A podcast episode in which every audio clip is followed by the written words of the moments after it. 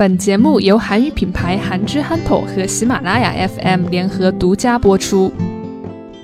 생방송 퀴즈쇼는 정해진 시간에 생방송으로 진행되는데 퀴즈쇼에서 나오는 문제를 모두 맞히면 상금을 받을 수 있다. 단지 앱만 설치하면 누구나 참여할 수 있는 이 퀴즈쇼는 짧은 시간 동안 진행되고 쉽게 상금을 받을 수 있어서 남녀노소 불문하고 인기를 얻고 있다. 최근 전 세계적으로 생방송 퀴즈쇼가 인기를 얻고 있어요.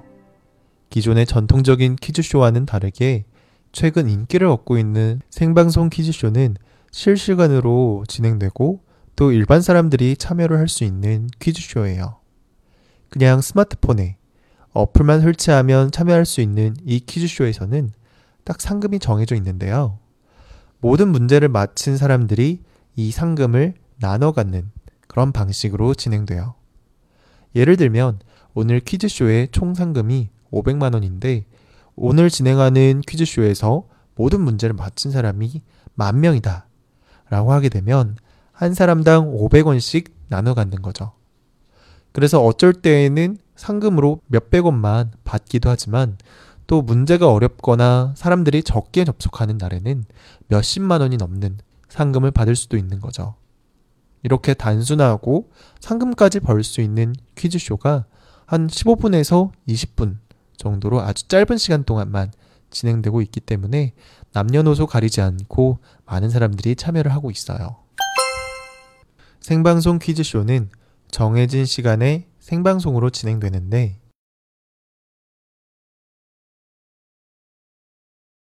생방송 퀴즈쇼는 정해진 시간에 생방송으로 진행되는데 퀴즈쇼에서 나오는 문제를 모두 맞히면 상금을 받을 수 있다.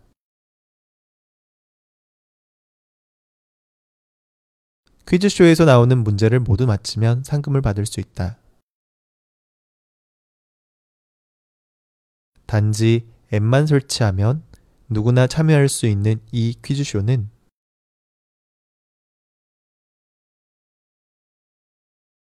단지 앱만 설치하면 누구나 참여할 수 있는 이 퀴즈쇼는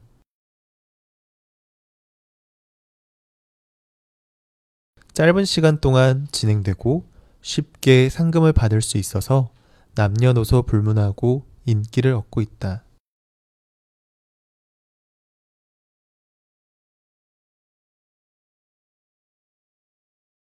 짧은 시간 동안 진행되고 쉽게 상금을 받을 수 있어서 남녀노소 불문하고 인기를 얻고 있다.